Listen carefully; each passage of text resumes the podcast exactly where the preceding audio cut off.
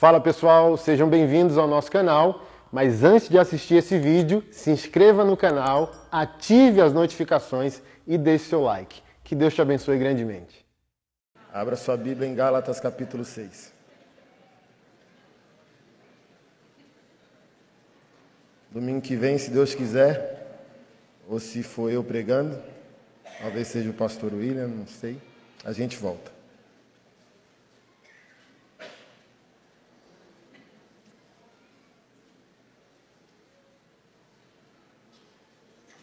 É, me vê uma água, por gentileza? Duas. Copo bem cheio e gelado. Gálatas capítulo 6.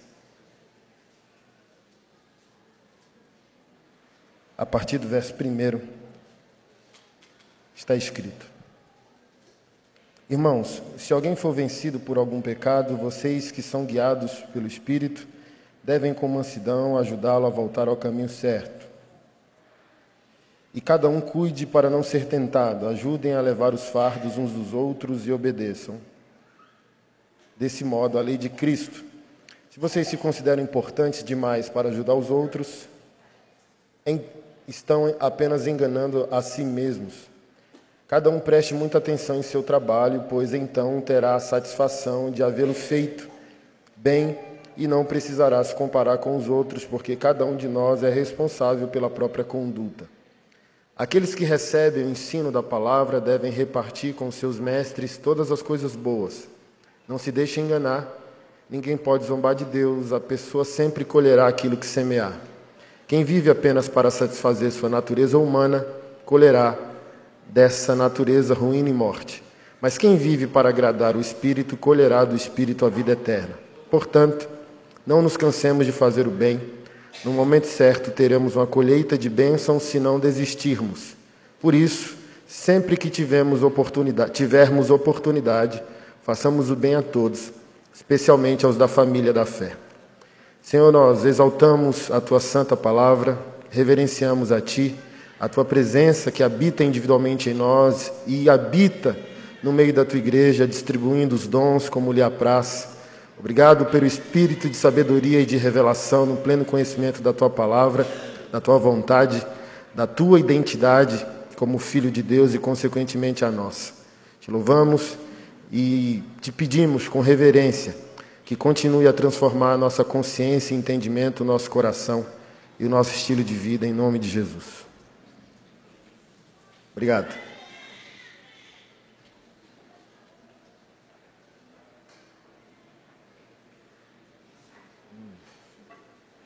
Deus é bom. Ah, eu decidi começar pelo texto para a gente ver o paradoxo. Né? O apóstolo Paulo começa dizendo que se alguém for pego em pecado, a gente com espírito de mansidão deve abordar a pessoa ah, e levar os fardos uns dos outros, as cargas.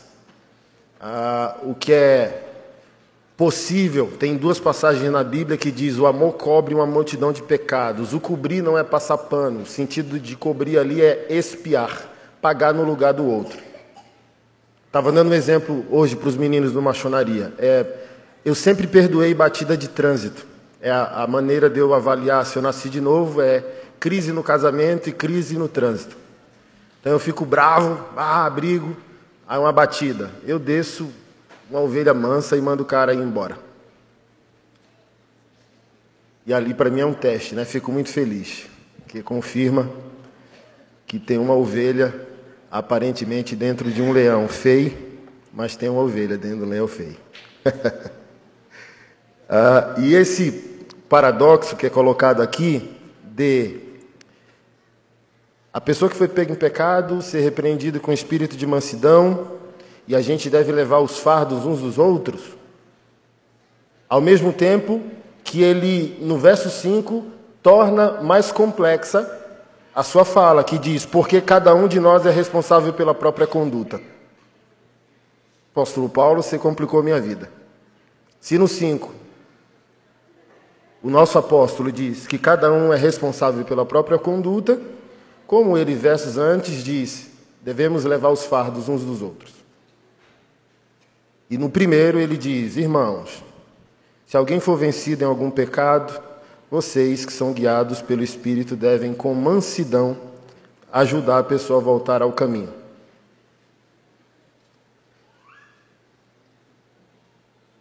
Perceba o detalhe, porque dependendo de quem somos, nossa personalidade, nosso chamado, se é um mestre, se você é um pastor, se você é um evangelista, se você flui num dom profético, cada um recebe de Deus de acordo também com fundamentos de personalidade. Por exemplo, Martinho Lutero não poderia ser fleumático.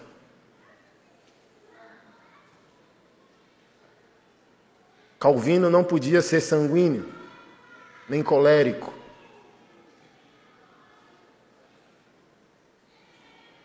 Calvino era extremamente educado, refinado. Falei aqui, acho que foi domingo passado, ele era o discipulador direto. O biógrafo diz: Calvino era pai na fé de John Knox. John Knox também não era fleumático, muito sanguíneo colérico, hemorrágico. E Lutero também.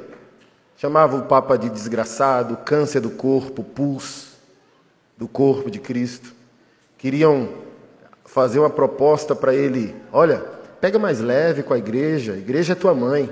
Não foi um dos pais da igreja que diz: só tem Deus por pai quem tem a igreja por mãe. Os padres e o Papa também é o corpo de Cristo. Aí Lutero disse: concordo. Eles são o corpo de Cristo. A doença faz parte do corpo. O cranco, o ranho, o pulso, todo tipo. A sífilis, ao nível do camarada. Calvino nunca que teria uma boca suja dessa. Então Deus dá o dom de acordo com ah, o ritmo de cada um, a experiência da vida, a personalidade, a criação. Esse Deus que é soberano, que diz que o cordeiro está imolado antes da fundação do mundo, nos conhece muito bem. E Ele dá a cada um de nós o que a gente consegue suportar.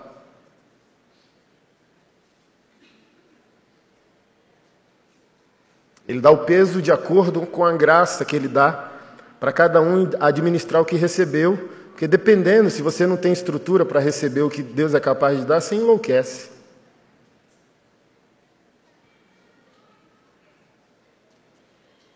Mas um detalhe no verso 1 que é vocês que são guiados pelo Espírito.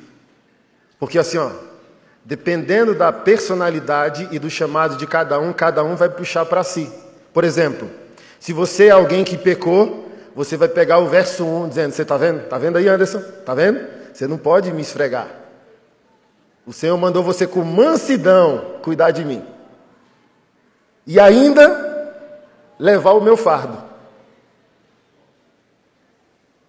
Quem pecou vai ter essa visão. Quem não pecou vai ficar radicalmente com cinco, cada qual com seu James Brown. Cada um de nós é responsável pela própria conduta. Mas aquele que nem pecou e nem está confrontando o pecado, diz: irmãos, não se dividam. O irmão coluna do meio, né? Vai dizer: ajude mutuamente, leva o fardo um do outro. Mas o grande detalhe é vocês que são guiados pelo Espírito. Ou seja, tudo é personal, individual. O reino de Deus não trabalha por fabricação em série. Cada pessoa específica, cada situação específica.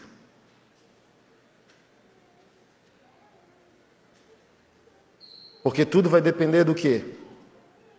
Do Espírito que em nós habita. Para você entender melhor o que isso pode significar, me deram uma aulinha assim que eu me converti. O espírito humano é como um semáforo de trânsito. Quando ele nasce de novo, Romanos 5, capítulo, Romanos 5, verso 5 diz que o espírito humano recebeu o espírito de Deus e também foi derramado nele o amor de Deus.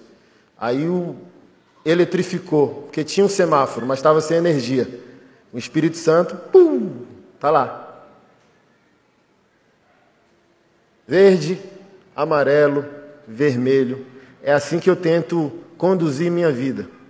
Chamam isso também de testemunho interior. Quando a gente diz Deus falou, Deus não tomou chá com ninguém.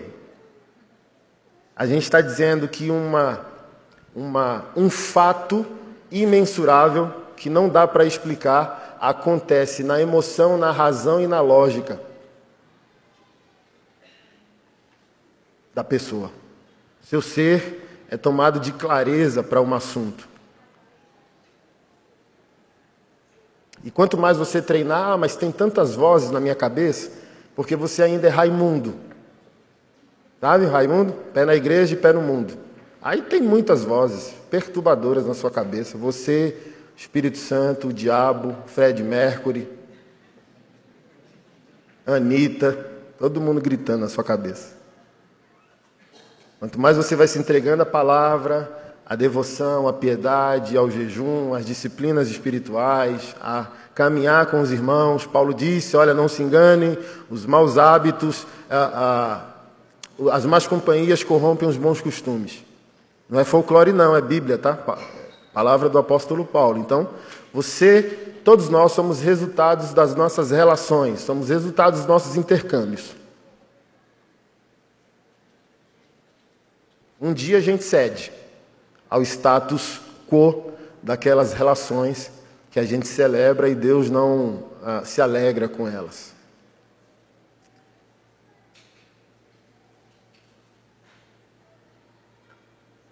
Então precisamos encarar o novo nascimento, que é a, a nossa realidade, realidade cristã. Não somos mais quem éramos. E progressivamente, quanto mais a gente cede em nossa obediência, mais podemos participar da nossa verdadeira natureza, que está oculta em Cristo Jesus, como Paulo disse. Podemos sim viver triunfantes, sem pecar, ou sem pecar menos, ou pecar diferente. Mas não pega, eu falei para os homens, não pega o que eu estou falando do pecar diferente para dizer, ah, oh, não, não. Ouve isso com temor, tudo se fez novo. 2 Coríntios capítulo 5, verso 17 ao 21. Tudo, se, tudo, todas as coisas velhas se passaram, eis que tudo se fez novo, tudo se fez novo. Até para confirmar que você nasceu de novo, o, o pecado de 15 anos não pode recorrer. Aí eu falei para os meninos, numa chonaria esse final de semana, pelo menos o orgulho. Traía a esposa, era um adúltero há 15 anos atrás. E hoje é orgulhoso de não ser adúltero. Oh, um pecado diferente. Pecado mais charmoso. Traía e agora se orgulha de não trair. E orgulho é pecado. Já viu o campeonato de santidade na igreja? Tudo pecado, tudo pecado. Sabe? Não assiste novela. Aí a outra, não assiste Big Brother. Mas não assisto há 20 anos, ganhei. Ah! Um pecado diferente, que é pecado, é grave, é sério, mas nem se compara, né? Ser orgulhoso de não assistir novela e trair a esposa. Tudo se fez novo. Tudo se fez novo. Então, a nossa nova natureza, irmãos, é conduzida pela presença do Espírito Santo de Deus. Podemos ter clareza, assim, ó, onde eu quero chegar? Porque eu estou falando de dízimo mesmo, mas só quero nortear você, ampliar. Ninguém que nasceu de novo precisa de uma rédea. Ninguém que nasceu de novo precisa de um cabresto. Tem alguma coisa errada. Se a gente continuar sendo conduzido por homens depois que Cristo morreu por nós. A promessa, a promessa do Senhor na lei, está lá em Hebreus capítulo 8, replicando a fala profética do Antigo Testamento. Chegará um dia, ó, até arrepio, vontade de. É, Dá uma rajada de língua aqui para você. Chegará o dia, chegará o dia que farei uma nova aliança com o meu povo, não como eu fiz com seus pais no deserto. Eu escreverei as minhas leis no seu coração e na sua mente, e nunca mais ninguém ensinará o seu irmão, porque todos vocês me conhecerão do menor de vocês até o maior. Novo nascimento é orgânico. Novo nascimento promove uma vida que começa dentro de nós.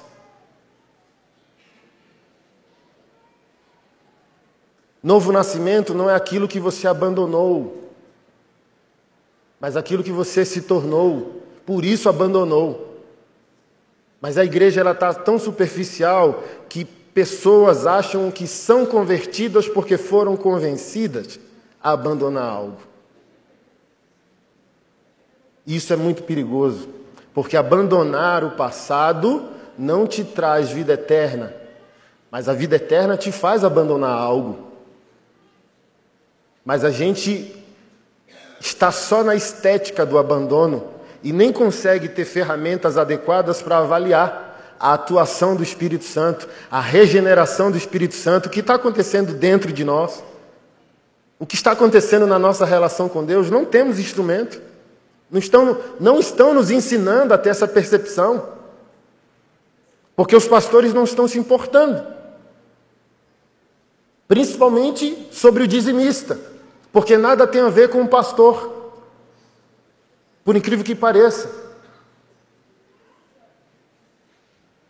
Nada tem a ver com a igreja até. Tudo tem a ver com Cristo, a relação da pessoa e Deus. Se não funciona lá, do que adiantaria termos pastores um dinheiro de uma pessoa que Jesus não tem. Não é apenas uma fraude, é um engano essa pessoa, é uma anestesia para ela, achando que quando ela obedece na aparência, Deus aceitou sua essência. Ou você não leu a história de Caim?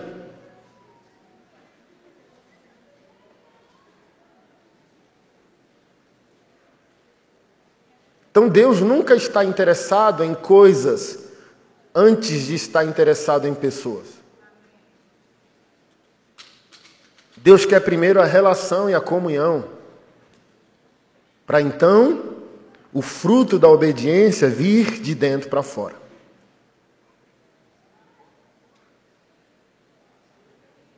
Porque olha só, que pastor no século 21, sem temor de Deus, conhecimento bíblico é, é, é, coach ou terapêutico, nenhum interesse por uma teologia saudável, sólida, histórica, não lavaria dinheiro na casa do Senhor.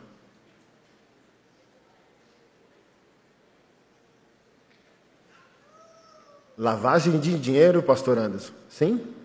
Receber conscientemente o dízimo de um adúltero não seria lavagem de dinheiro? Se adúltero é o maior empresário da sua cidade, é o senador fulano de tal, e você sabe, e você aceita o dízimo dele. E ninguém, nem reformadores, nem apóstolos, nem profeta, com consciência de quem é a pessoa, aceitaria. Eu só vi um pastor nessa santa vida ouvir o Espírito Santo quando o cara, um empresário, deu seis mil de dízimo. Ele pegou e devolveu, dizendo: Deus te rejeita, eu não aceito. Te conserta com Deus e depois volta. O cara pulou três metros, saiu bufando cuspindo fogo pela igreja. E voltou depois de seis meses, arrependido e um novo homem. Aí o pastor vê na face, né? Falou: agora sim, agora, agora sim.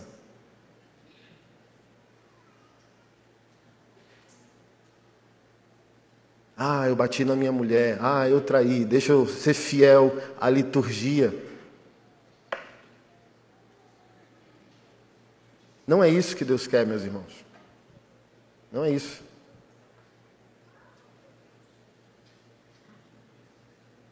Não é isso que Deus quer.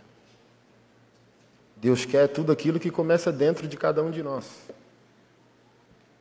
E não na nossa estética, na nossa aparência.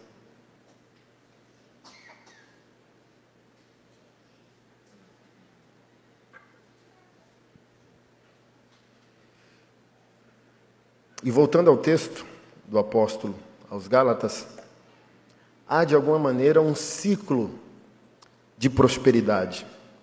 Eu vou conectar esse texto com mais duas leituras, vai ficar é, muito mais interessante para você ver o todo depois. Nós não podemos evangelizar evangélicos, é por isso que eu coloquei esse tema. Não quero falar mais de dízimo. Não que eu não venha falar, mas que interessante seria pastor William, na turma de novos membros. É o fundamento. O que é dízimo, o que é oferta, o que é doação, o que é um sacrifício financeiro, se assim for convocado por Deus ou pela liderança da igreja, e acabou. Porque ninguém evangeliza, nem não deveria evangelizar evangélico. Porque o evangélico é aquele que está convencido do evangelho. Nós aprimoramos a obediência. Vamos lá.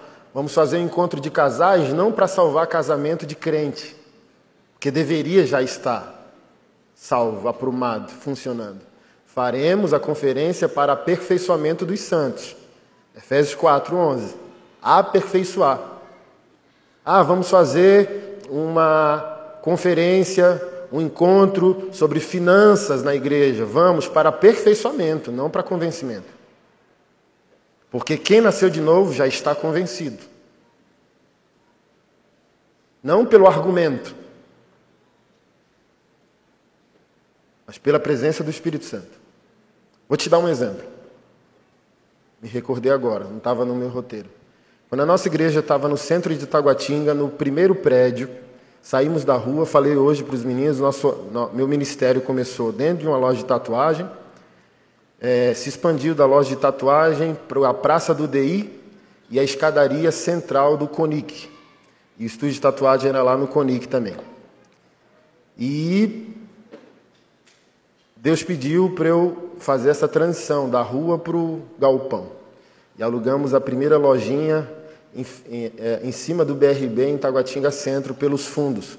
Uma lojinha de 120 metros quadrados, R$ 2.400, foi um parto para mim, foi terrível, porque não tinha um boleto para pagar, nosso dízimo era 500 reais por mês, feliz da vida. Nosso púlpito era um, um púlpito de skate, as cadeiras a gente alugava uma sala no Conic, aí no dia do culto descia as cadeiras, botava lá, Aí os traficantes era diaconia, ao som de Bruno e Marrone, do lado de um boteco. Ah, e fomos, alugamos a sala com muito custo, cresceu rápido, e o Senhor falou: Olha, não vai parar de crescer, eu quero vocês avançando. E ainda pegamos um outro prédio em Taguatinga, centro, a 6 mil reais o aluguel. E tinha que ficar nesses de 2 mil alugar o de 6 mil e reformar o de 6 mil. Então, para a gente que estava tudo na rua, e para mim, né, você conhece a minha história, foi um paradigma surreal. Ah, e acho que a reforma ficou 300 mil e pouco. Para quem não tinha manteiga para o pão amanhã. Foi a maneira de Deus me esmagar e curar a minha orfandade, gerar nele a minha dependência e toda a minha expectativa ser canalizada nele. Te chamei, chamei, vem. Mas no meio da reforma, parou. A gente tinha 108 membros na época. Puf, travou a reforma. Aí eu fui fazer as contas, oito pessoas estavam ofertando. Inclusive, uma pessoa muito rica que estava na igreja, ofertou 25 mil. Mas a maior oferta que o Espírito Santo me falou, eu lembro, foi sete reais. Peguei o extrato e o Espírito Santo falou, ninguém ofertou mais. É, é isso que Deus gosta, né? E um dia eu fiquei chateado. Tem esses momentos, sabe? Pastor é igual o padeiro, aí está fazendo pão, aí você vem dizendo, ai que pão gostoso, né? É de sal, é? É, tem uma manteiguinha? Tem. Tem um requeijão? Tem. Ó, requeijão infantil, uma manteiguinha quente num pão quente, um louvor abençoado desse. Aí fala, não pode fazer de, assim, já começa as requisições, não pode fazer de doce, não. Gente, é, vamos dar um jeito, vamos conversar aqui entre os pastores para ver se faz um pão de doce. Nossa, essa padaria de vocês é uma benção. Tem um cafezinho também? Tem. Aí o bexiguento vai embora e nem deixa, sabe, o insumo para a padaria continuar funcionando. Devora. Sabe, acho que é Ezequiel 34 que fala dos falsos pastores, mas no final vai falar das falsas ovelhas, lindão. Lê a Bíblia toda. Sabe? Come, destrói o resto, contamina a água e destrói o pasto. Paga a conta falsos pastores e paga a conta falsas ovelhas também. E ali eu num desgaste, sabe, num colapso. Aí um dia eu invoquei. Naquele dia, o dízimo da noite deu quatro mil reais. Mas eu estava tão invocado, tão chateado, tão chateado, porque é uma, uma família de fé com 108 pessoas. E só oito dizem que de fato são família. E nove são consumidores. Como vai funcionar? Como um pastor vai ter sanidade para trabalhar? Porque gabinete quer, tempo do pastor quer. Morre, chama o pastor. Nasce, chama o pastor. Interna, chama o pastor. Batismo, chama o pastor. Chá de fralda, chá verde, chá rosa. Chá da bexiga quatro, pastor. Aí se o pastor tem que cuidar do rebanho e fazer dinheiro, aí eu invoquei. Aí eu fui para a porta da igreja. Eu falei bem assim: olha, você vai pegar o telefone e vai ligar para a polícia. Mas ninguém sai desse culto hoje. É uma vergonha. É uma vergonha. Eu peguei os números, é uma vergonha. Porque todo mundo aqui é, é, é da casa. E ninguém mais aqui é menino de 5 anos. Porque menino de 5 anos não paga conta. Você está aqui? Mas a alegria de um adolescente bem criado é ajudar a pagar a conta de luz, de água, sabe? Fazer alguma coisa. Se vira, lava a louça aqui, macho. Só devora. Só come.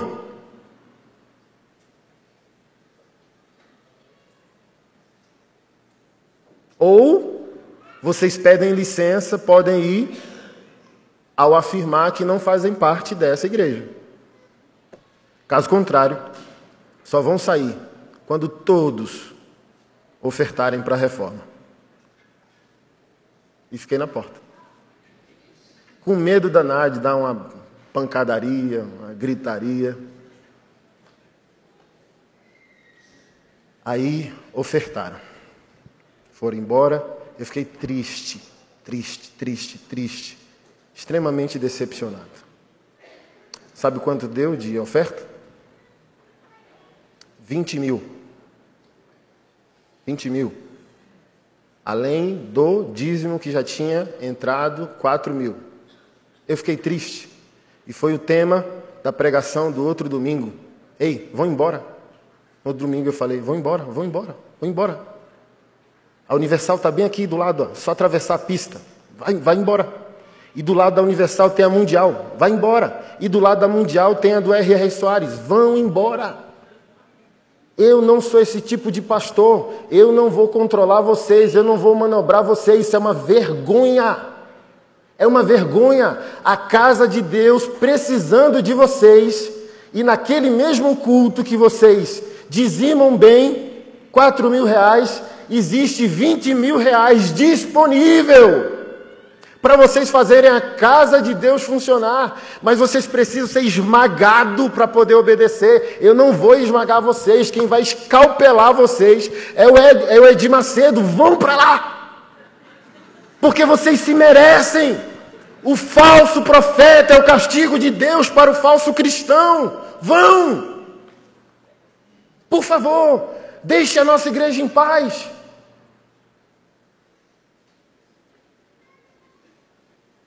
Porque se vem um falso profeta desse dizendo, dizime, eu quero aqui dez pessoas com mil reais, eu tenho medo de um dia fazer uma pegadinha dessa com vocês, vocês caírem.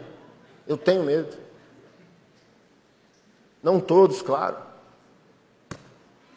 Levanta. Já vi com esses olhos ó, que a terra há de comer. Eu quero aqui 50 pessoas com 500 reais. Para quê? Para nada. Não, para alguma coisa. Deus vai fazer. Deus vai restaurar seu casamento. Deus é indulgência, gente. Só falta dizer que, sabe, sua avó que morreu sem Deus. É só Não vai demorar muito não. Deus vai fazer, Deus vai te dar um carro, Deus não sei o que lá, Deus tem sacrifício? Tem. Tem voto com Deus? Óbvio que tem. Mas é nós e Ele, é individual não é com homem.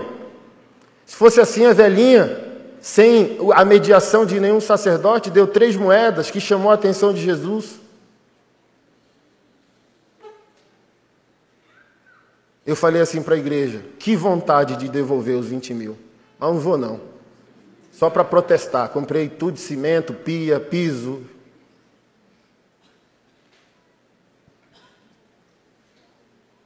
Porque parte da igreja está condicionada a isso. Mas ninguém me convence ao ser casado e me tornar um bom marido. É minha obrigação, é minha missão. Ninguém me convence, depois de ser pai de quatro filhos, ser um bom pai. Eu sou norteado por constrangimento, por dívida de ausência. Estou longe daquele há tantos dias, estou longe daquele há tantos dias. Faço o cálculo e decido como eu vou ressarcir o que se deve. Por quê? Porque eu não sou norteado por você, você não tem nada a ver com o meu casamento, ou seja, você não me inspira a ser marido, você não tem nada a ver com a minha paternidade, você não me obriga a ser pai. Ou seja, eu entendo isso de modo orgânico. Você já entendeu o que eu quero dizer? Eu entendi qual é a missão do casamento: ser um bom marido, ser o provedor absoluto, integral da minha esposa. Cuidar dela espiritualmente, cuidar dela sexualmente, cuidar dela materialmente, cuidar dela emocionalmente. Ninguém precisa me obrigar, é orgânico, é o óbvio. Ei, você precisa ser pai, você teve quatro filhos, ninguém precisa me dizer isso. Ninguém precisa me dizer que quando eu viajo, se eu encontro algo que faz sentido para alguém que eu amo, eu compro. Ninguém precisa. É orgânico. E por que na igreja tem que ter palavra de dízimo? E por que na igreja tem que ter palavra de oferta? Por que, que tem uma palavra para dizer que, que você não pode chegar diante do rei de mãos vazias? Foi o princípio que ele mesmo estabeleceu. Quando, quando alguém ofereceu a Davi todos os, os objetos para sua oferta, porque ele era rei, o rapaz viu que ele ia ofertar, o rapaz deu o terreno, o animal, a lenha, tudo. Meu rei, tu és meu rei. Está aqui, eu proporciono a ti tudo. O que, que Davi disse? Quem aqui lembra, lê Bíblia e, e, e lembra disso? Ei, eu não dou oferta a Deus que não me custe nada. Porque imagina, imagina, é aniversário da minha esposa é aniversário de casamento, é o pastor Flávio me dar um presente para eu dar para minha esposa. Faz sentido? Faz sentido? Davi está dizendo: Deus é meu, o amado é meu, a aliança é comigo. Como? Que eu vou dar uma oferta a quem eu amo com. Ô oh, gente, me ajuda a te ajudar. Me ajuda a te ajudar a você parar de ser enganado. Por favor. Seu protocolo de obediência é a sua prioridade. É só fazer esse paralelo. Como me ensinou hoje o Beza, eu tinha que lembrar do nome de um cara. Aí ele falou bem assim: só lembrar do Renato Russo, que o nome do cara era Renato. Ah, nunca mais vou esquecer, amo o Renato Russo.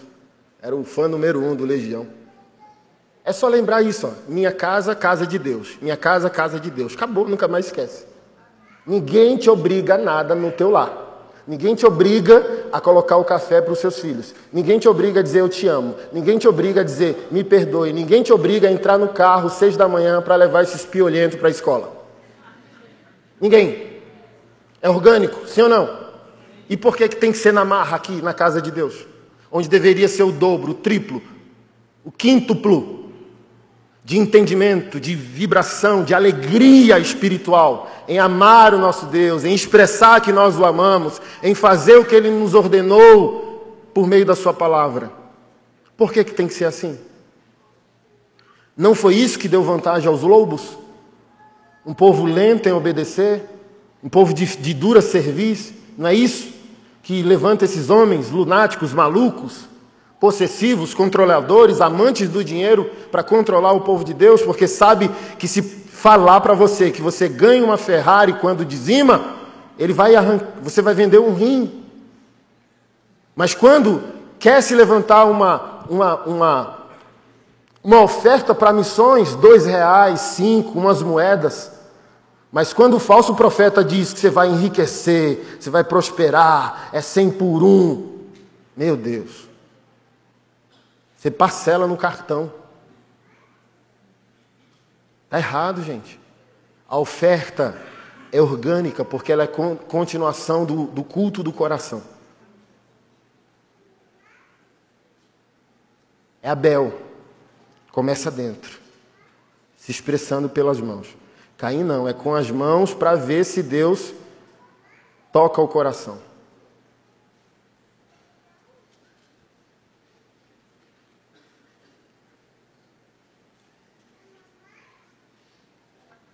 Ninguém deveria nos ensinar o óbvio.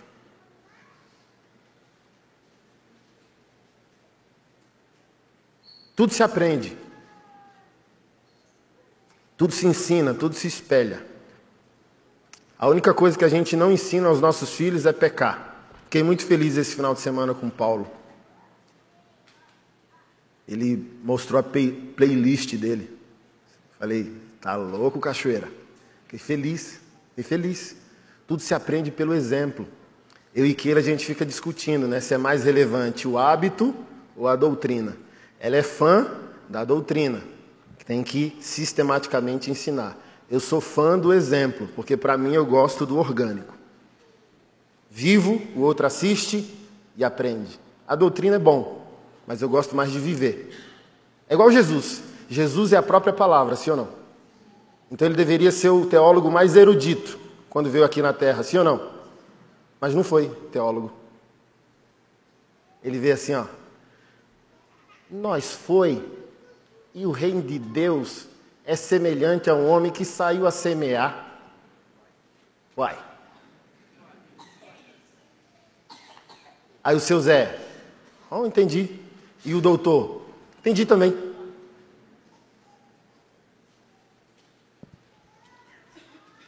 Falei, rapaz, pelite de respeito. Nenhuma Anitta para a glória de Deus. Aleluia. Nenhum funk para a glória de Deus. Meu amigo, só banda clássica, anos 70, 60, 80. Falei, rapaz, uns blues lá que eu. Paulinho, você tá de parabéns. Aí ele sorrisão assim, ó. Você aprende tudo. É isso que eu estou falando. Não sentei ele e o obriguei a um bom gosto musical. É o que houve. Só não gosta do pesado, né? Que eu gosto do, de heavy metal. Gosto dos clássicos. Mas meu negócio é rock and roll. Ele não é muito não. Só chega até o Metallica. Black Album ainda, que é o gourmetzinho. É isso. Deveria ser o acontecimento natural, fluido, orgânico. E a gente vai replicando um no outro essa vida fluida, orgânica, que começa na nossa essência.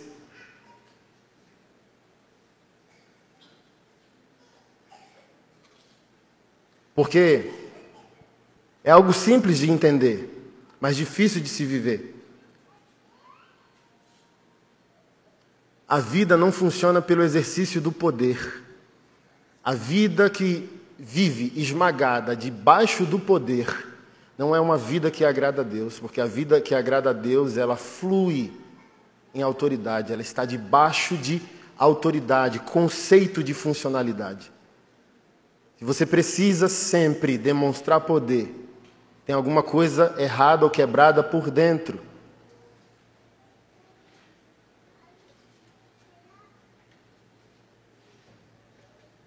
Porque o poder controla, domina, impõe, determina, cerceia e a autoridade se imita, se contempla, se reconhece. Jesus é Deus, sim ou não? Se impôs sempre? Se impôs, mas não sempre. Porque viver sempre será melhor que falar.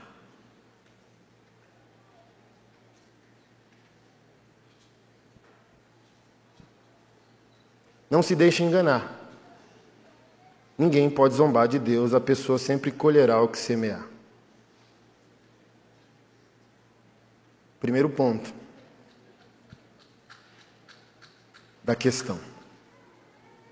Não podemos pedir a Deus para participar de uma realidade no qual nós não retroalimentamos. o que deveria ser toda a generosidade cristã: o dízimo, a oferta, a doação, o cuidado com o pobre, com o órfão, com a viúva, com o estrangeiro, a honra aos pais, a honra às figuras de autoridade. Gratidão, por isso retroalimentação. Eu quero nutrir aquilo que me abençoa, eu quero nutrir aquilo que funciona para mim. Eu quero dar massa ao padeiro que me faz o pão. E não apenas para mim, mas eu gostaria que outros também comessem desse pão. Ou seja, dizimar é amar a retroalimentação daquilo que também funciona para ti. É você entender que sem você não funciona. É aquilo que eu sempre digo a vocês.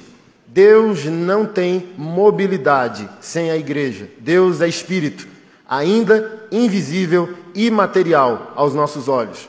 Portanto, a única parte de Deus que se vê somos nós. Então, se você não dizimar, Deus não se move. Ele decidiu ter um corpo. Ele decidiu estar parado na sua letargia. Quando você para, Deus atrasa. Abre um aspas bem grande. Não estou colocando Deus na posição de vítima. Estou dizendo que você faz parte e não quer fazer parte. Estou dizendo que você é membro do corpo e vive como se fosse membro sozinho e não parte do ciclo total do propósito de Deus.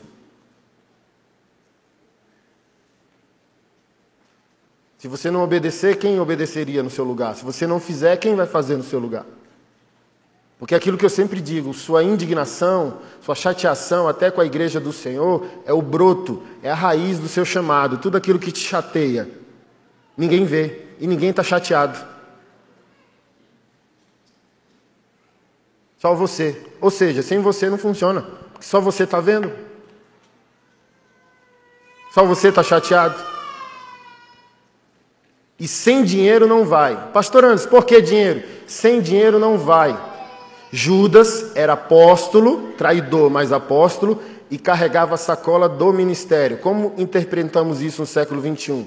Gestor, tesoureiro ou contador.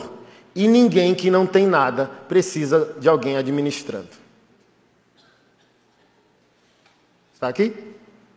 Para melhorar ainda o argumento, Evangelho de Lucas, capítulo 8, do verso 1 até o verso 5, diz que todas as mulheres que foram curadas por Jesus e libertas de espíritos malignos sustentavam Jesus com os seus bens. E os doze? Falei para uma maçonaria, nada contra as irmãs, nada contra as mulheres. Como diz o Jack, aquele jeito dele, né? Nada contra as mulheres, amamos as mulheres. Mas olha só, a Bíblia fez questão de enfatizar mulheres, mulheres, mulheres. O homem sempre foi o destruidor ou omisso. Uma pesquisa mostrou que 70% da fidelidade dos obreiros da igreja brasileira é feminino. Por isso que a gente não tem vergonha do machonaria fazer esses mal amanhado acordar que era para estar tá lá uma lista de homens, homens também, homens e mulheres que foram curados, mas só tem mulher, cara. Mas está lá, dinheiro, que o Judas, ladrão, metia a mão na bolsa. E vamos lá, terceiro argumento. Se a Bíblia diz que Judas era ladrão, você não rouba de pouco, você só rouba de muito. Porque se você roubar de pouco, vão te descobrir. E a única pessoa que sabia era Jesus. Porque senão estava explícito em toda a escritura. Não estava. Jesus sabia que Judas era o ladrão. Dez conto, Jesus, para um gestor administrar dez reais. Cem, nem mil. Se tiver mil, opa, peraí, não, tem mil, tem que fazer a Páscoa, lembra? Que Judas sempre ia na frente, olha, vai fazer o jantar, vai fazer a Páscoa. Ele ia para. É o nosso Beza da época. Mas não é Judas, graças a Deus vai na frente para fazer a gestão do evento. Ó, a galera só chega amanhã, quando chegar está tudo pronto. Era Judas. E o dinheiro estava lá. Ou seja, não tem ministério sem dinheiro. Não tem adoração sem dinheiro, porque precisou construir um templo. Tinha ouro, tinha prata. Davi requisitou Israel a doar e mandou o povo parar. Tamanha excelência, parem! Tem de sobra. Obrigado, Senhor. E eles adoraram e louvaram: Quem sou eu? Quem é meu povo? Para dar voluntariamente o que já te pertence. Ei, querido, querido irmão, querido irmão, pare de estupidez. Pare de estupidez. A Covid provou que você não controla nada. Aprenda com Davi. Aprenda com um verdadeiro adorador. Senhor, quem sou eu?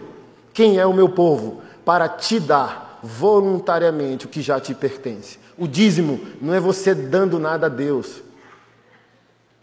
Porque amanhã você pode não estar aqui, você não tem controle de nada.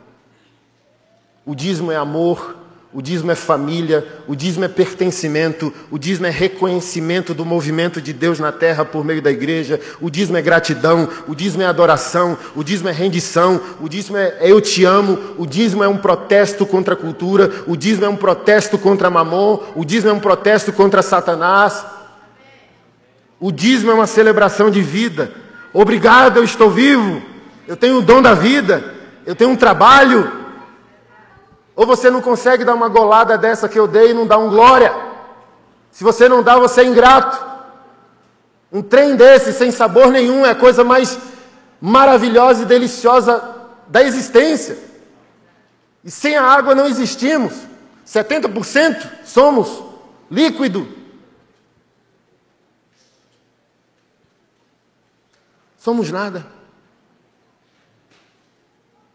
E o dízimo é um brinde ao rei. A obediência não agrega nada a Deus. A obediência só faz a criatura reconhecer que ela tem origem e destino, que o mundo tem início, meio e fim, que ele é o alfa e o ômega, o A e o Z, começou com ele e termina com ele, somos apenas intervalo. Você é apenas intervalo. E o intervalo não tem autossustentabilidade, autoexistência, autonomia. Eu estou no intervalo que Cristo governa.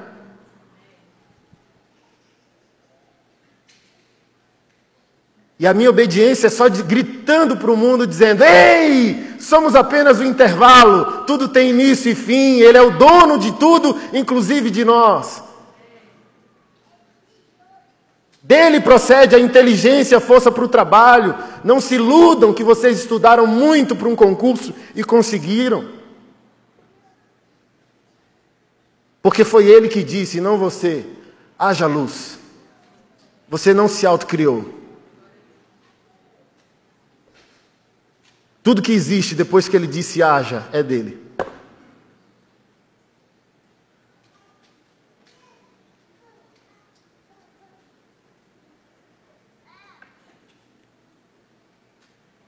Ninguém pode zombar de Deus. Não peça a Deus aquilo que você não está participando em retroalimentar.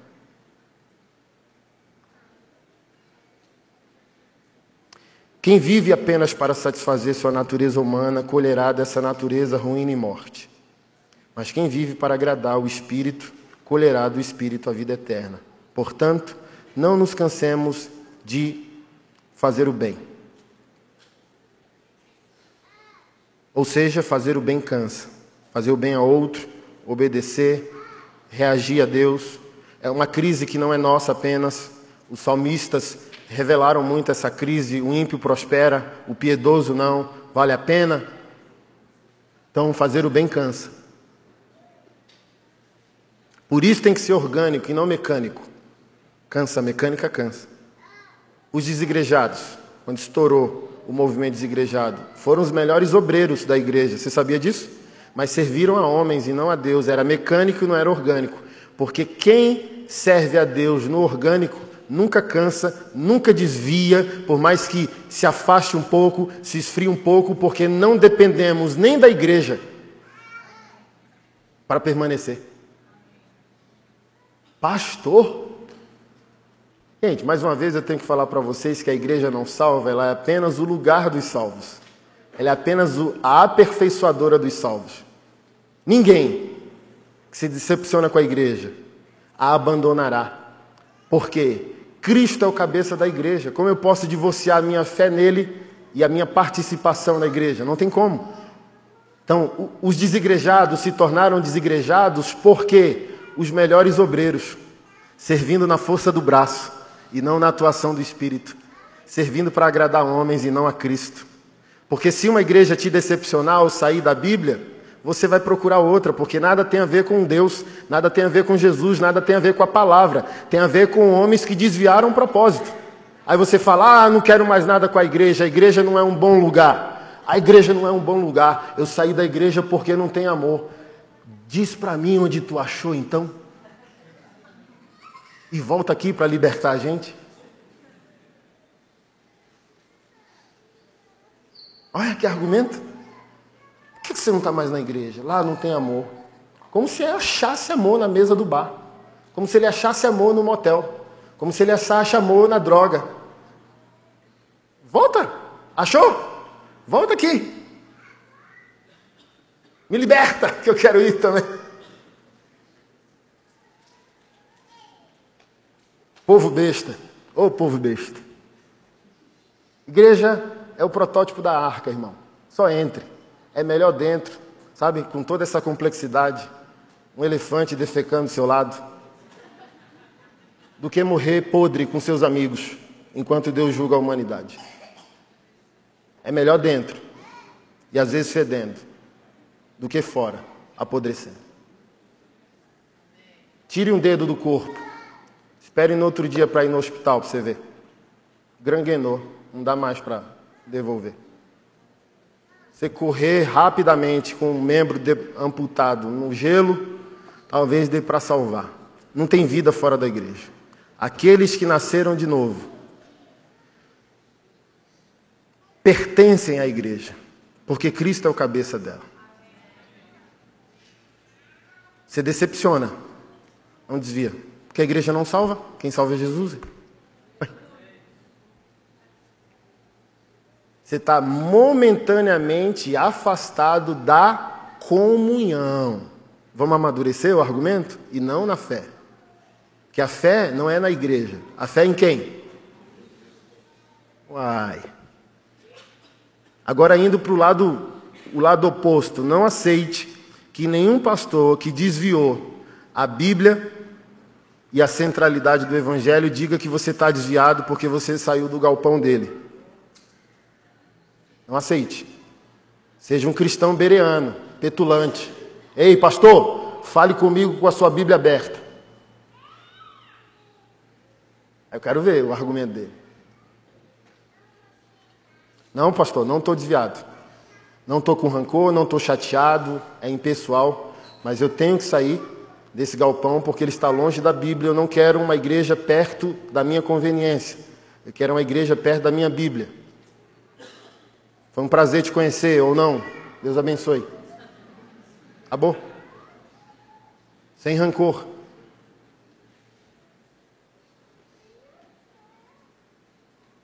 Não nos cansemos de fazer o bem. Ser humano é a coisa mais linda e a pior coisa na igreja.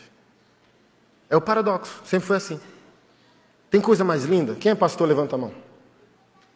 Tem coisa mais linda que a gente vê a atuação do Espírito Santo no verdadeiro arrependimento. Aquelas pessoas que, bom, sabem entender o Evangelho e choram nas águas do batismo, assim, ó. Oh, está doido. É emocionante, é o melhor salário do pastor. Mas tem ovelhas que a gente só queria ver na vida eterna.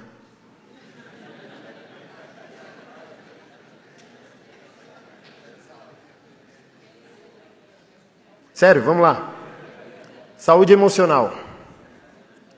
E a gente pode aprender com Jesus, tá? Os coaches estão aí achando que inventou a roda. Jesus é o, é o como disse o Augusto Cury, o maior dos psicólogos é Jesus. Jesus tinha uma multidão que não entendia bulhufas e Jesus disse, e eles perguntaram, por que o Senhor fala por, por parábolas? Para vocês não entenderem, porque se vocês entenderem, vocês vão se converter. Eu não quero que vocês se convertam. Multidão onde você lê a Bíblia, até tem uma, mas a Bíblia não lê você. Ou seja, na multidão a mensagem é para todos, mas não é para qualquer um. Tem que ter temor e tem que acionar Jesus do modo certo, para ele abrir a madre da revelação e você compreender o que Pedro compreendeu. Multidão, 70 que foram enviados de dois em dois para evangelizar, 12 apóstolos, três apóstolos mais maduros para situações de extrema complexidade, como a filha de Jairo, que estava morta, e Jesus disse para o pai: Olhe só para mim. E chegou lá na casa disse: Saia todos, só fique o pai, João, Pedro e Tiago. Doze apóstolos, três apóstolos mais maduros, o esquadrão especial, e dois amigos, Lázaro e João, que também era apóstolo. Se isso não é inteligência emocional, eu não sei o que é. Isso é proteção das esferas de poder, autoridade e vida, porque a incredulidade também vem pelo ouvir. Então, baseado nessa situação de Jesus, eu invento meu processo de inteligência emocional.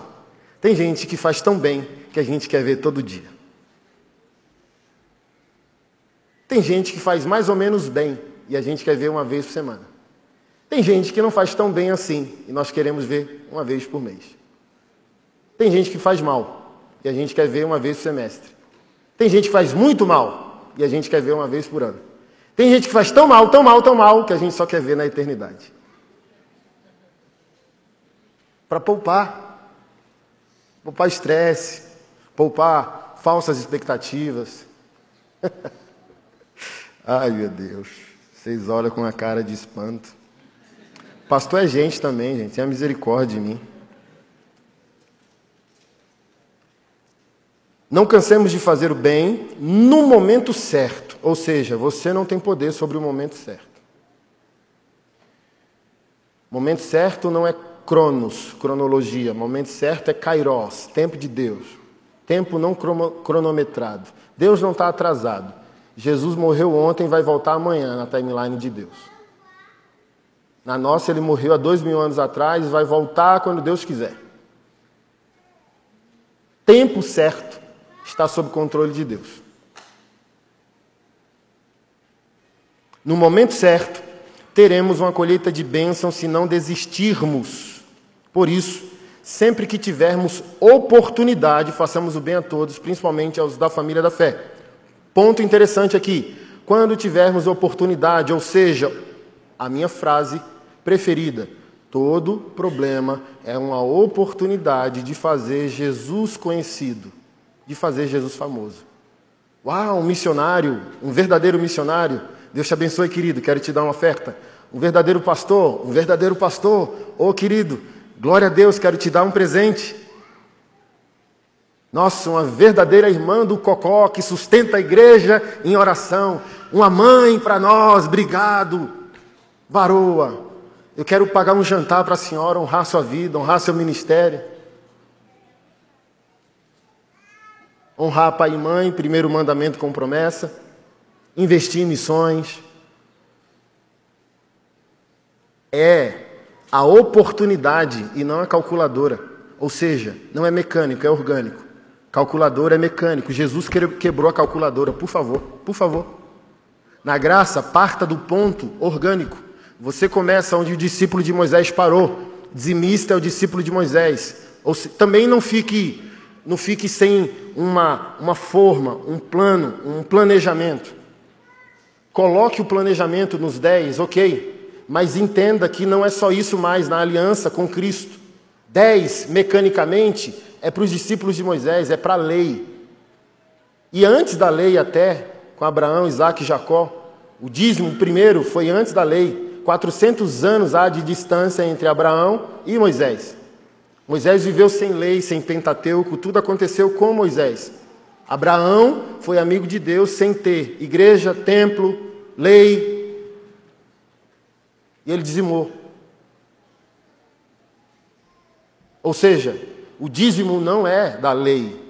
Ele tomou forma na lei, mas o dízimo é o quê? O que eu falei para você: vida, gratidão, reconhecimento. Senhor, se me abençoares, é o marco. Darei a ti o dízimo de tudo. É um pacto de aliança, mutualidade. É um presente de aniversário. Ninguém chega diante de quem se ama de mãos vazias, porque essa atitude prova que não há mutualidade, contrapartida, aliança, amizade. Quem ama presenteia, quem ama surpreende, sem lei, sem obrigação, sem imposição.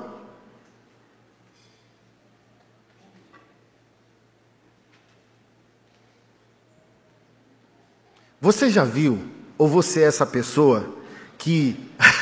Meu Deus, é muita carência. Eu já vi pessoas tramando seu próprio aniversário surpresa.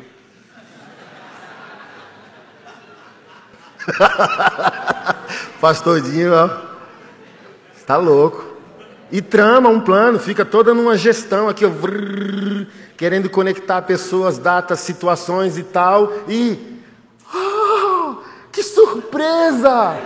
Mas foi ela mesma que tramou, sabe? Por quê? Entenda isso. Presente imposto não é presente. Presente cobrado não é presente. A pessoa tem medo de ficar evidente que o dia do aniversário dela ela não é amada. E daí? Tem um caso de amor consigo mesmo. Se a gente não obedecer a Deus, Deus continua amando a glória do seu próprio nome. Nossa, meu aniversário, ninguém se lembrou. Se ame, meu amigo. Vá ali no shopping, come um perfume, uma pizza. Pegue uma sessão sozinho, meia-noite, uma da manhã, no Pier 21. Bote os pés para cima, tire os. Ah, ai, graças a Deus, sem ninguém, ó, sozinho. Cinema é meu. E daí? Se não te amam, se ame. Porque você e Deus é maioria, tá bom demais. Sei Jesus, tá ótimo. Se alguém lembrar de você, que bônus, obrigado. Mas se não lembrar, e daí? Daí? Está botando a tua felicidade no, no, no, na contrapartida do outro? E se de fato tu não for amado? Vai parar de amar? Amor é merecimento?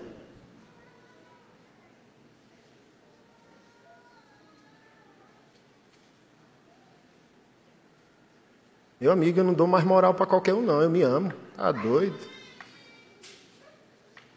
Venci a síndrome pastoral, quer ser amado. Primeiro ano de pastoreio, segundo, pastor quer, ó. Ah, pastor Zé Bonitinho, sabe? Não quer desagradar ninguém. Quer desagradar ninguém. Quer desagradar ninguém. Hoje, não que eu queira te desagradar, mas se eu desagradar, você. E daí? Vida que segue. Pô, pastor Anderson, não gostei do que você falou. Amém.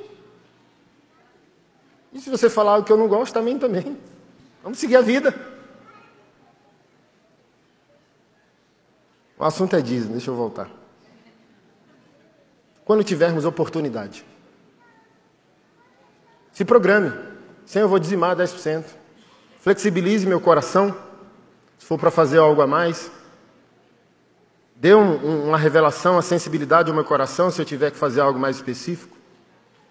Treine, faça esse dever de casa, se ajude a crescer em fé.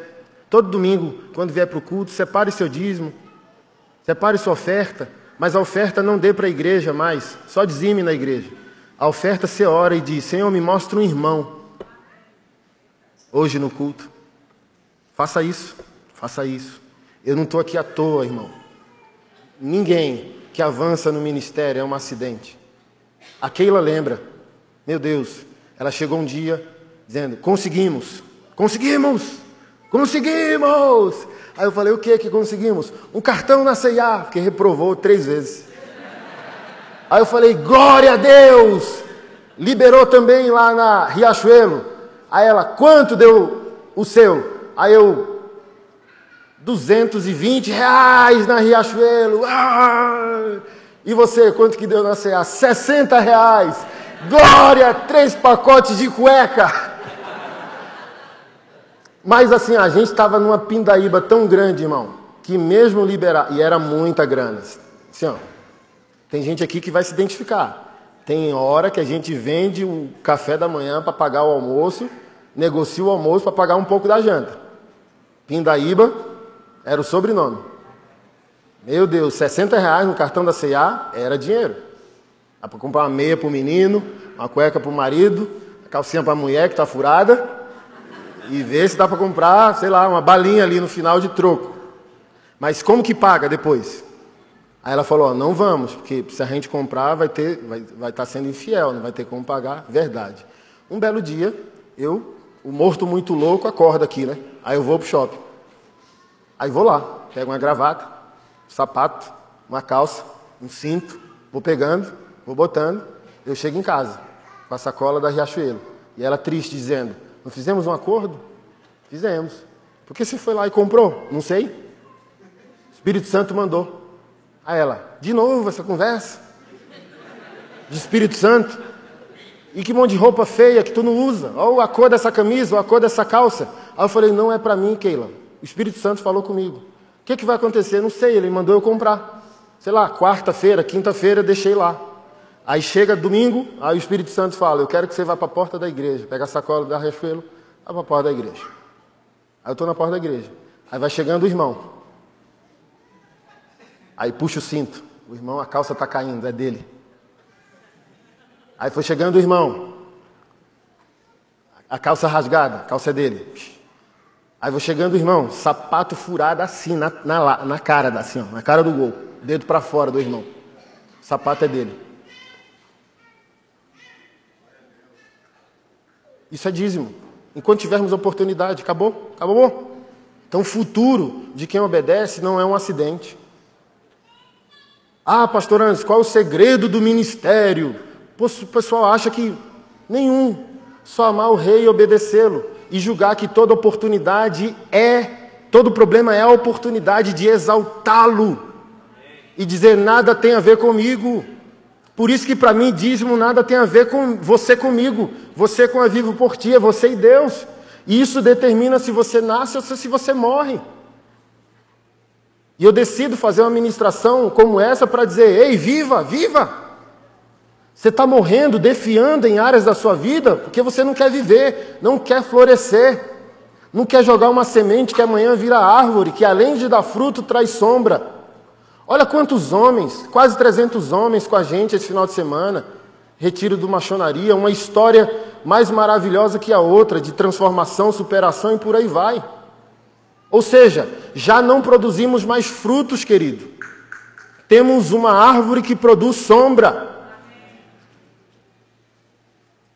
Mas tudo começa em escolhas simples, pequenas e orgânicas. Um cinto que nem deve existir mais, um sapato que já deve ter furado, mas é Deus amando aquela pessoa naquele momento. Porque Ele não pediu para a gente transformar o mundo, mas a gente pode causar um impacto momentâneo que aquela pessoa se conecta com Deus. Ah, eu não vou dar marmita para o mendigo porque eu não vou mudar a vida dele. E quem mandou você mudar a vida dele? Quem disse que você tem poder para mudar a vida dele? Só mate a fome dele naquele dia. E Deus vai ser louvado. As esmolas de Cornélio, está descritas em Atos, subiram como um memorial nem crente era. Enquanto tivermos oportunidade. Nossa, é culto, oportunidade de dizimar. Nossa, é culto de missões, oportunidade de adotar um missionário. Nossa, um problema. Ah, não tenho dinheiro para resolver, mas pode mobilizar apoio. Pode fazer uma repostagem, pode falar com parentes, Pode ser igual a minha mãe. Nessa época aí, da Pindaíba aí, que eu falei, meio daquela, a minha mãe é extra o Carrefour que tem em Celândia Centro, no fundo do cartório. Extra. A gente estava um ano em, em, Anápolis fazendo missões. Daqui a pouco minha mãe chega lá de, em Anápolis. Velocípede, caixa de leite, lata de leite, pá e tal. Eu falei, o que, que é isso? Aí eu falei bem assim, ó, a ela, eu fiquei sabendo que eu fui lá. Fui lá onde? Fui lá no Atacadão, qual é o nome? Extra. Cheguei lá e disse, ó, meu, meu filho é pastor. Pastor missionário, está fazendo missões e tem um filho e está muito ruim. E eu quero que vocês me dê isso, isso, isso, isso, isso. Eu falei, a senhora parece feiticeira, assim, ó, que o pessoal obedece. Imagina eu chegar no, no extra e dizer, eu quero leite, velocípede, biscoito e tal, e ela chega na cara dura. E as pessoas, Sim, sim, sim, dona Rosa. E ela chegou, chegou, com velocípede, leite e tudo. Eu falei, Minha mãe tem todas as limitações que às vezes eu comento com vocês, mas foi ela que me ensinou o poder da semeadura. A gente não foi salvo à toa. Eu lembro, na porta da escola, primeiro dia de aula, vestido com uniforme, mochila, material escolar e uma criança chorando. E ela falou para a mãe: O que, que foi? Ah, não vai poder entrar porque não está sem o material. Tira a roupa. Hã? Tira a roupa? Eu? É, tira a roupa. Eu lembro, muito bom, estava voltando para casa, não ia assistir aula, mas voltei de cueca. Tirou minha roupa e vestiu o menino e pegou o material e deu para o menino. E eu lembro, a gente, periferia, nossa alegria, a gente é nordestino, a gente é, meu Deus, bexiguento demais. Tem nem a manteiga para passar no pão, mas a gente, ó, festa de São João, Natal, tem que comprar roupa nova. Aí veste a roupa nova e sai de rua em rua Aí vira uma rua, vira outra, os amigos vêem. Caramba, olha lá, comprou um tênis da Bad Boy. Mas era um salário. Minha mãe até hoje conta essa história.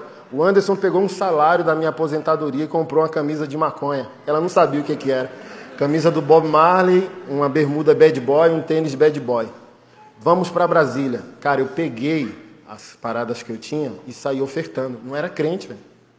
Cheguei na esquina, peguei o tênis que era um salário dela Cheguei para o meu melhor amigo e dizendo, cara, estou indo para Brasília, eu te amo e eu quero te dar esse tênis. É uma lei, velho, espiritual, uma catapulta. Com fé ou sem fé, é um princípio. Então é uma vergonha para nós precisar de palavra de dízimo, velho. É a tua vida, é o teu coração, tu nasceu de novo. Ninguém tem que, tem que te obrigar a nada. Quando um pastor, qualquer culto, se você congrega aqui ou não, é, palavra de dízimo e oferta, e você grita, Ô pastor, já estou voltando. Foi a primeira coisa que eu fiz quando eu cheguei na igreja. Vamos treinar o povo, os próximos cultos deixar logo na entrada ali da igreja. Não queremos, é desgaste. Convencer onde deveria, já existiu o convencimento? A gente faz um encontro semestral, empreendedorismo, generosidade, missões, finanças, para ampliar, não para convencer. Aí as pessoas perguntam, pastor, eu até queria dizimar, mas nunca sobra. Você nunca faz porque nunca sobra, porque nunca tem, ou nunca tem porque nunca fez? Ou nunca tem porque nunca obedeceu? Porque uma coisa é sofrimento momentâneo, outra coisa é escassez sempre. Aí tem um problema. Problemas existem, mas o Senhor fez uma promessa. Não se preocupe com o que você come, com o que você veste. É minha obrigação, eu sou seu pai. Ou seja, Deus tem uma obrigação paternal. Podemos não viajar para Dubai. Não deveria faltar. O salmista diz: Nunca vi o justo mendigar o pão. Sofrimento é por enquanto, mas sofrimento para sempre tem alguma coisa na base da sua obediência. Aqui? E para a gente encerrar, 2 Coríntios capítulo 9.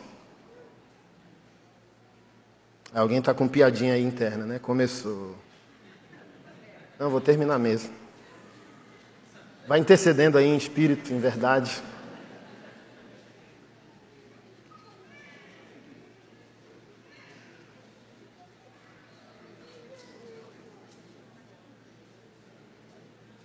Vamos começar do 8 para ficar mais bonito, que a história é linda.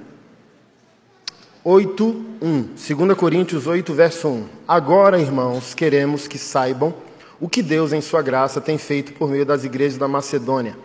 Elas têm sido provadas com muitas aflições, mas Sua grande alegria e extrema pobreza transbordaram em rica generosidade. Ou seja, os irmãos do contexto não têm nada, mas o nada que têm, eles compartilham. Eu só tenho um pão, toma metade. Então não é o que sobra, não é o que você tem, é o que você é. Porque você é até o que você não tem, você compartilha.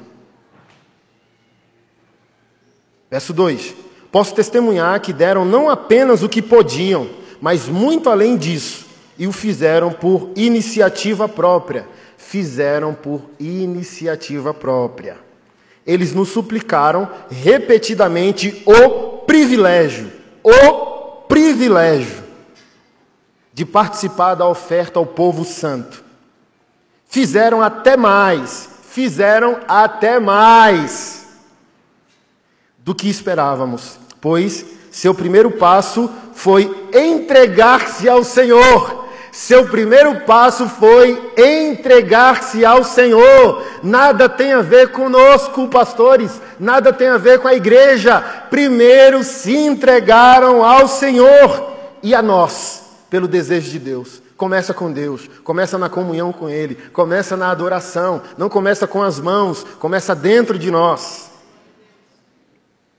Verso 6: Por isso pedimos a Tito, que inicialmente encorajou vocês a contribuíssem, que os visitasse outra vez e os animasse. Versículo. Capítulo 9, verso 1. Vamos saltar. Na verdade, quanto a esse serviço ao povo santo, ou seja, coleta financeira, diz-me oferta coletada para suprir necessidade. Por isso que eu digo a vocês: se o pastor julga que diz-me oferta é propriedade dele, saia dessa igreja. Diz-me oferta é para manter culto e suprir necessidades. O pastor tem prebenda, salário, a retirada dele, ele não é o dono do dinheiro da igreja não é propriedade privada. Esse serviço ao povo santo, eu não preciso escrever. Sei quanto estão ansiosos para ajudar. Ansiosos para ajudar. Tem noção disso? Os irmãos estão ansiosos a se envolver com o problema dos irmãos. Estão ansiosos para servir os irmãos. E eu expressei às igrejas da Macedônia meu orgulho de vocês, na Acaia, estão prontos para enviar uma oferta desde o ano passado. De fato, foi sua dedicação que incentivou muitos também a contribuir. Ou seja, reação em cadeia, um contamina o outro, um contagia o outro. Ainda assim, envio esses irmãos para me certificar de que vocês estão preparados, como tenho dito a eles. Não quero elogiar vocês sem razão.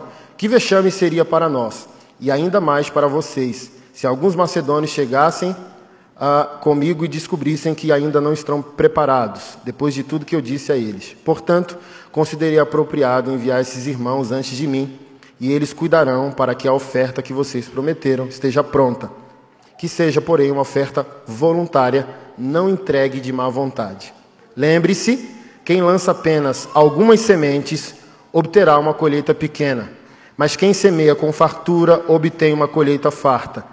Cada um deve decidir em seu coração quanto dar.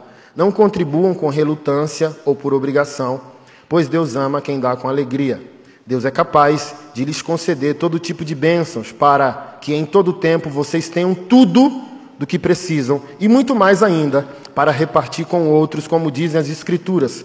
Compartilha generosamente com os necessitados, seus atos de justiça serão lembrados para sempre, pois Deus sempre dá semente ao que semeia e pão para alimento. Da mesma maneira, ele proverá e multiplicará a sua semente e produzirá por meio de vocês muitos frutos de justiça. Em tudo, vocês serão enriquecidos, a fim de que possam sempre ser generosos. Deixa eu fazer uma pequena exposição desde o verso 6. Primeiro ponto é: quem semeia pouco, colhe pouco, quem semeia muito, semeia muito. E quem semeia pouco, lembra das sementes que lançou, porque não é semeador.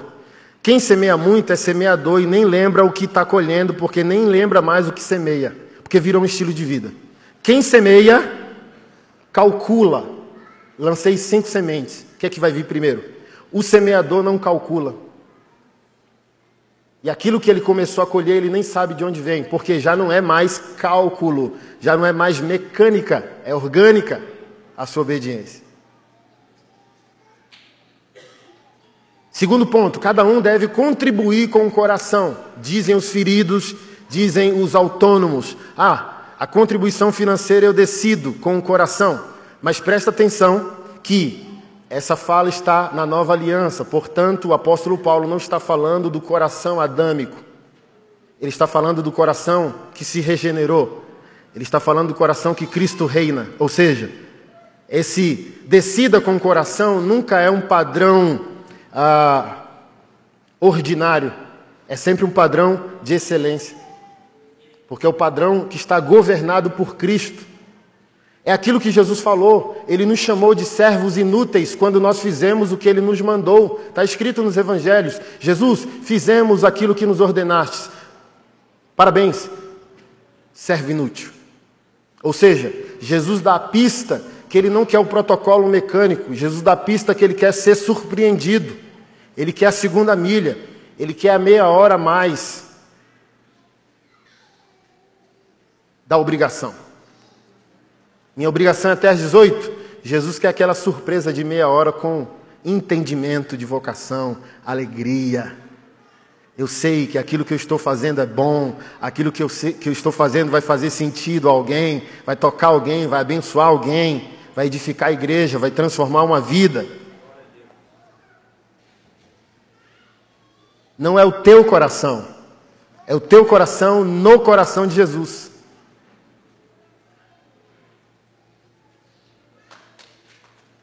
Terceiro ponto, não contribua com relutância ou por obrigação. Ou seja, ofertor mecânico não consegue estabelecer a amizade com Deus e nem ter a resposta de suas bênçãos. Você pode ser dizimista fiel e não significar nada para Deus. Então não é o que se faz, é o que se faz depois daquilo que se torna.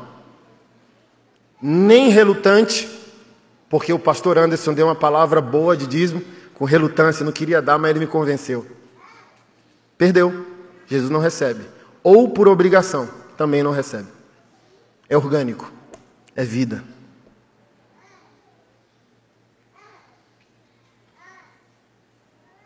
Deus é capaz de lhe conceder todo tipo de bênçãos, para que em todo tempo tenham tudo o que precisam e muito mais para repartir com os outros. Essa é a prosperidade bíblica. Nem teologia da prosperidade, nem teologia franciscana da pobreza. Teologia da excelência, do trabalho, da obediência e do frutificar que vai além de nós.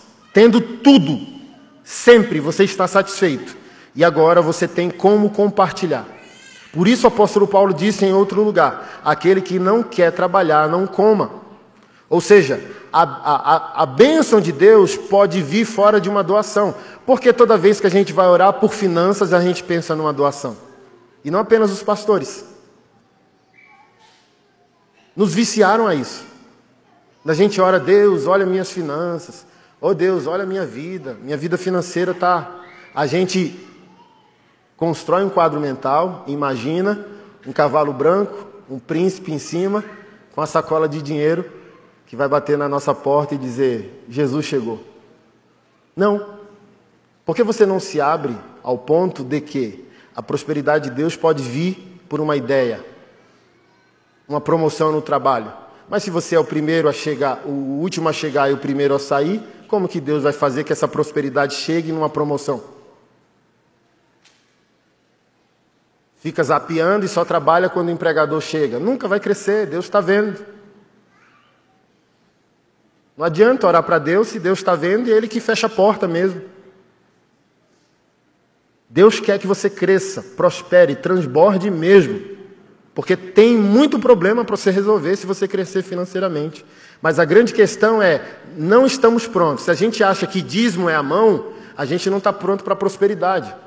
Porque se Deus derramar dinheiro na vida de uma pessoa que obedece a Deus só esteticamente e não construiu seu homem interior, isso destrói você. O dinheiro destrói você. O dinheiro tem vida própria. Satanás não é senhor na Bíblia, o pecado não é senhor na Bíblia. Na Bíblia, senhor só Jesus e o dinheiro. O dinheiro tem vida própria. O dinheiro não respeita ninguém. O dinheiro não aceita desaforo, como se diz por aí. O dinheiro quebra aqueles que não estão rendidos diante da presença do Senhor. A única maneira de lidar de maneira saudável com, de, é, com dinheiro é viver de joelho.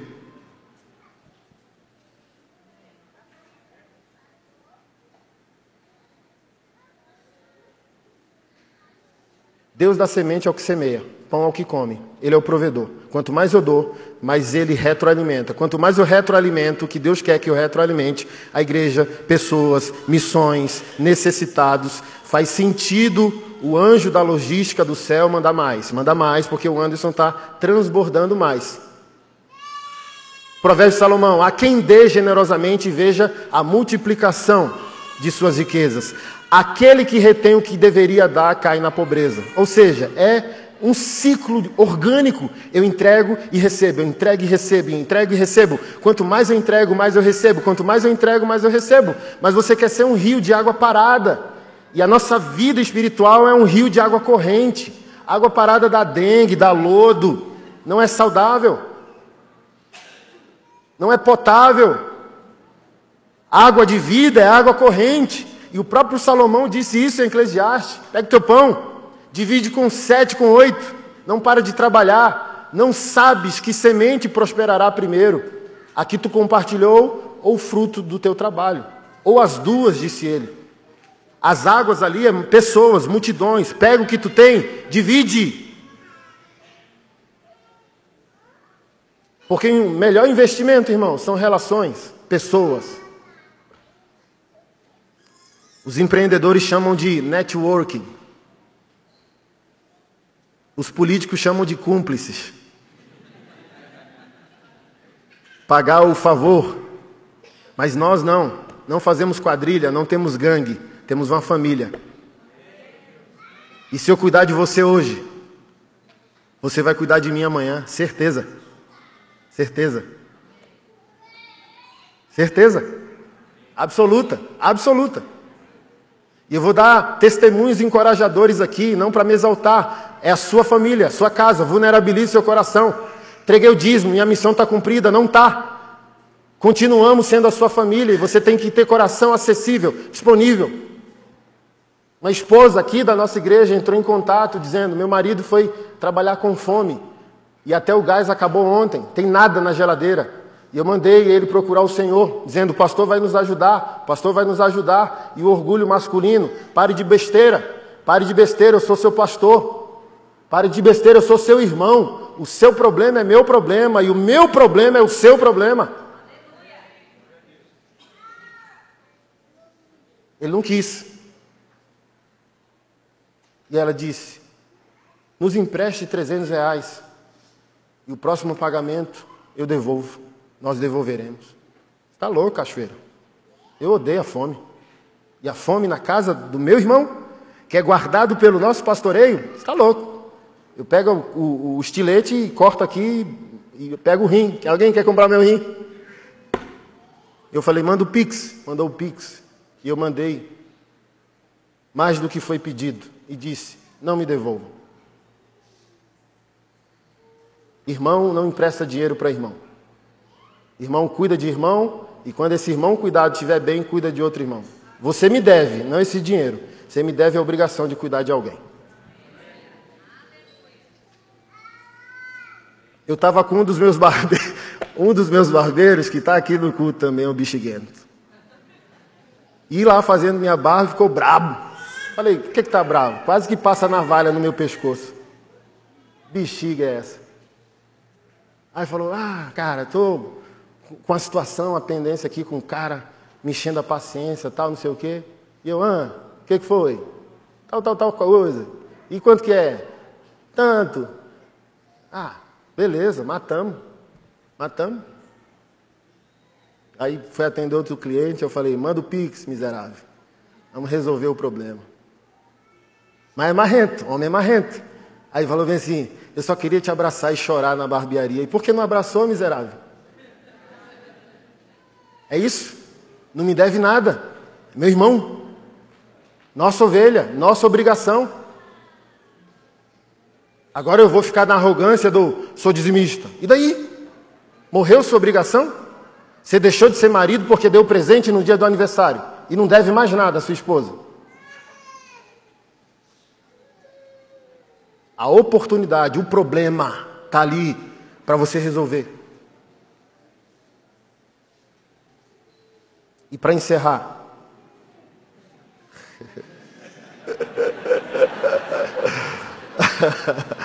Não, agora é, é o último verso. Por favor, seja generoso. Agora encerra, é o último versículo.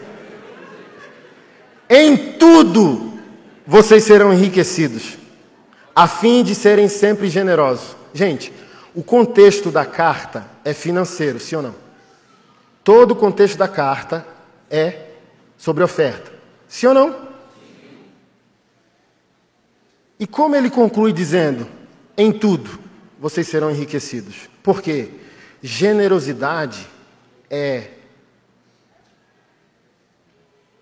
o fim da nossa obediência. Ela começa mecânica. A gente nasceu de novo e a gente vai obedecendo por obrigação, por mandamento, sabe? Porque Deus manda e a gente obedece. E a gente vai, é igual o namoro. Primeiro dia, eu gosto de você. Três meses, eu acho que eu estou apaixonado. Oito meses, eu te amo. É assim, sim ou não? Então a gente sai do mecânico e vai entrando no orgânico. Ok? A generosidade é a conclusão. Já não é mais obrigado, porque está na sua corrente sanguínea, é o que você é. Você se tornou generoso. A obediência é um teste para a generosidade. Se você aceitou a obediência, você vai ser generoso, virou um estilo de vida. Se você não entrar sempre na obrigação, o em tudo, vocês serão enriquecidos a fim de que possam sempre ser generosos. Isso aqui eu aplico no casamento. Eu aplico no casamento. Um dia eu resolvi um divórcio com esse versículo. Chegaram no meu gabinete dizendo: Eu quero divorciar. O marido disse. Aí eu disse: é dizimista ofertante, ama o pobre? Ele ficou com raiva. O assunto é divórcio. É, o assunto é divórcio. Responda a pergunta. Você dizima aqui na igreja? Você oferta? Você cuida do pobre? Você recebeu a ofensa social de Jesus e cuida e ajuda, de, ajuda pessoas? Aí ele baixou a cabeça e disse: Não, acho que eu dei um dízimo ano passado. Eu falei: É isso, é isso. Você é um idiota que, por causa da sua dureza de coração, dura serviço e egoísmo, está chegando agora no divórcio. Aí ele perguntou: O que tem a ver generosidade, egoísmo e divórcio? O divórcio é uma crise de generosidade. Alguém cansou de depositar e cansou de dar moral para aquele que só quer fazer o saque e nunca deposita. Então você é um tolo. Nunca obedeceu a Deus e nunca foi treinado para viver no casamento, na aliança. Divórcio é o fim da generosidade. Só divorcia quando um dos dois parou de ser generoso. Chesterton diz que o casamento é um duelo mortal, que um homem honrado nenhum desistiria. Também ele disse eu nunca consegui encontrar casamentos perfeitos e nem compatíveis, porque a beleza do casamento é que ele é uma crise constante. O casamento não é uma Disneylândia. O casamento é uma crise constante, um conflito de ideias, um conflito de pecados, um conflito de visões, opiniões, direções. Só permanece casado quem é generoso.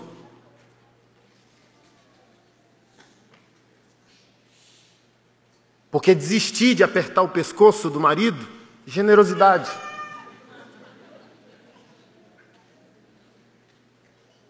Desistir de dar um grito em casa com a esposa ou falar alto é um ato de generosidade. Quando você pensa esse Espírito Santo que te habita, que você ama essa presença doce que te revela o Evangelho, diz: Ei, que mãozinha é essa?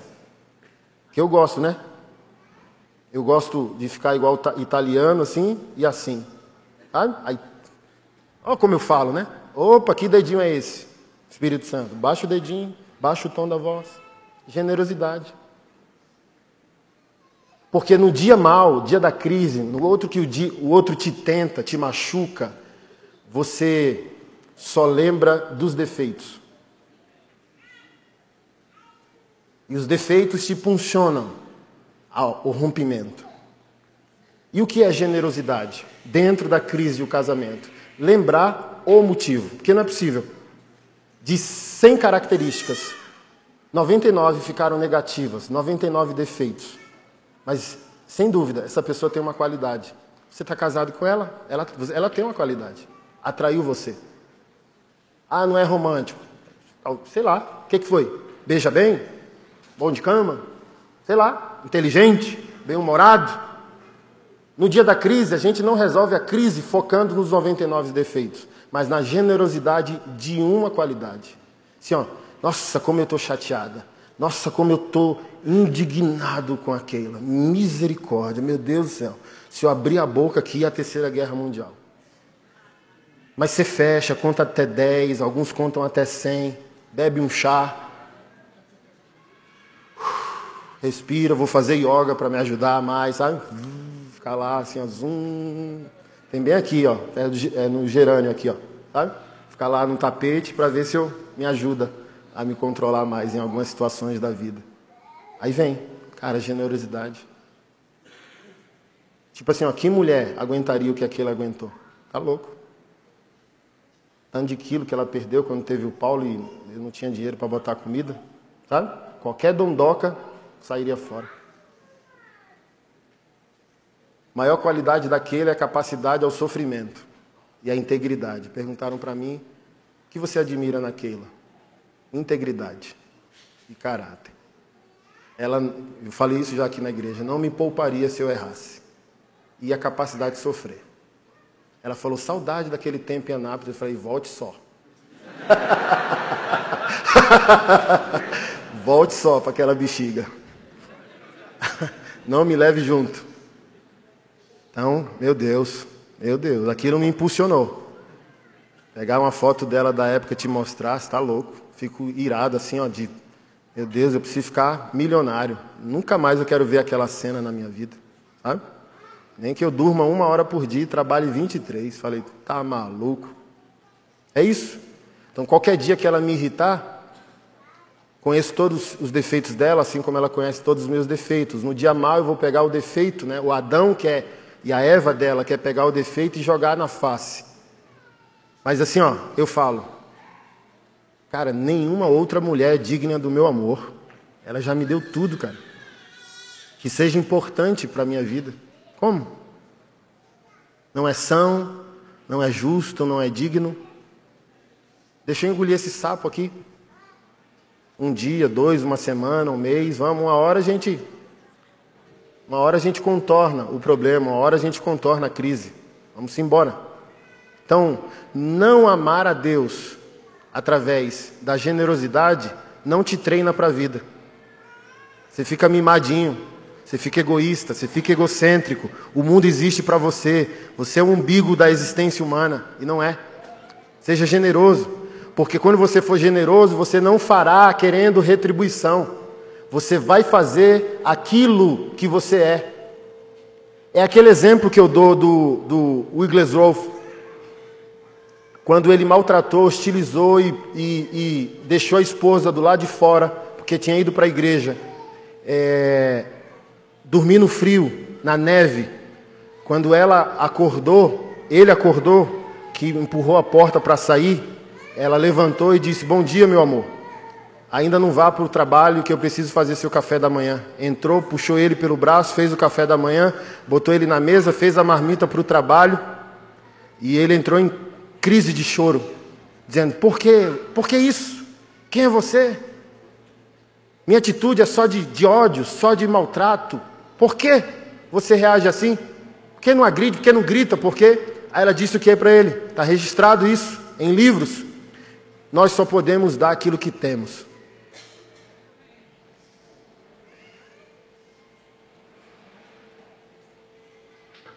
Só podemos dar aquilo que temos. Se não começou no altar, o lar não vai ser beneficiado. Então a gente quer mudar lá o lar. Quero mudar meu casamento. Não mudou o altar. Até se você for ver Malaquias, é essa conexão. O dízimo está mal feito. A oferta é blasfema contra Deus, porque tem um rompimento no lar. As pessoas querem, resolve meu casamento. Não, resolve o teu altar. Resolve a tua relação com Deus. Aí as coisas mudam. Mas os pastores estão dizendo, oferte 10 mil reais e a sua vida vai mudar. Não vai. Só vai perder dinheiro, ficar chateado e talvez desviar porque um pastor enganou você.